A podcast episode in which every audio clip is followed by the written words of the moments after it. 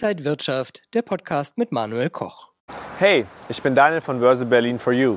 Nachdem wir schon über Zinsen und die Niedrigzinsphase seit der Finanzkrise 2008 gesprochen haben, widmen wir uns heute den steigenden Leitzinsen. Wisst ihr, warum die Leitzinsen aktuell in den USA und Europa angehoben werden? Die Zinsen in letzter Zeit sind sehr angestiegen. Also zumindest meine Mutter zu mir. Ähm, ich denke dadurch ja, dass alles gerade teurer wird und dadurch auch die Zinsen. Uh, ja, keine Ahnung, ich weiß nicht. Sie machen das jedenfalls, wenn es ein großes Inflation Year gibt oder so, ja. Die richtige Antwort? Die Leitzinsen werden aufgrund der aktuell hohen Inflation angehoben. Steigt der Leitzins, werden Kredite und Investitionen teurer, während sich Sparen wieder lohnt. Dadurch wird weniger Geld ausgegeben und weniger konsumiert. Das drückt letztendlich die Preise und die Inflation sinkt. Mit ihr aber auch das Wirtschaftswachstum.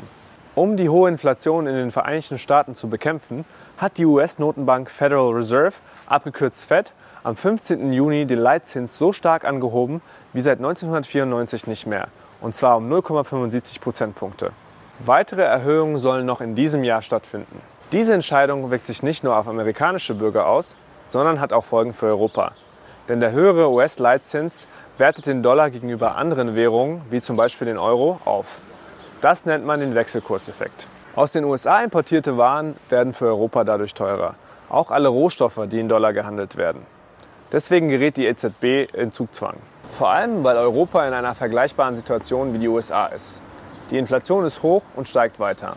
Wenn nun der stärkere Dollar Importe und Rohstoffe noch teurer macht, dreht sich die Preisspirale noch schneller.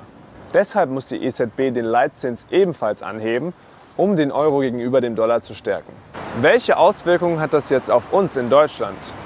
Die Aktienmärkte geben nach, weil viele Anleger auf Anleihen umsteigen.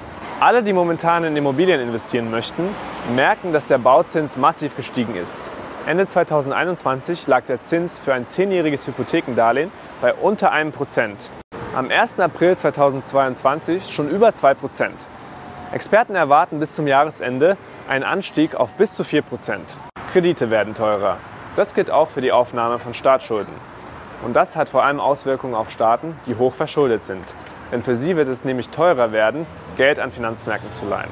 Zusammenfassend lässt sich sagen, dass wir nach 15 Jahren Ausnahmesituationen mit Niedrigzinsen wieder zur Normalität zurückkehren. Und daran müssen wir uns alle erstmal gewöhnen. Das betrifft Staaten, Unternehmen, aber eben auch uns Verbraucher. Habt ihr noch Fragen oder wollt ihr mehr zum Thema Niedrigzinsphase wissen, dann schreibt mir gerne in die Kommentare. Die nächste Folge schließt unsere Videos über Zinsen mit den Auswirkungen der Anhebung der Leitzinsen auf Anleihen ab. Bis dann. Ciao, ciao.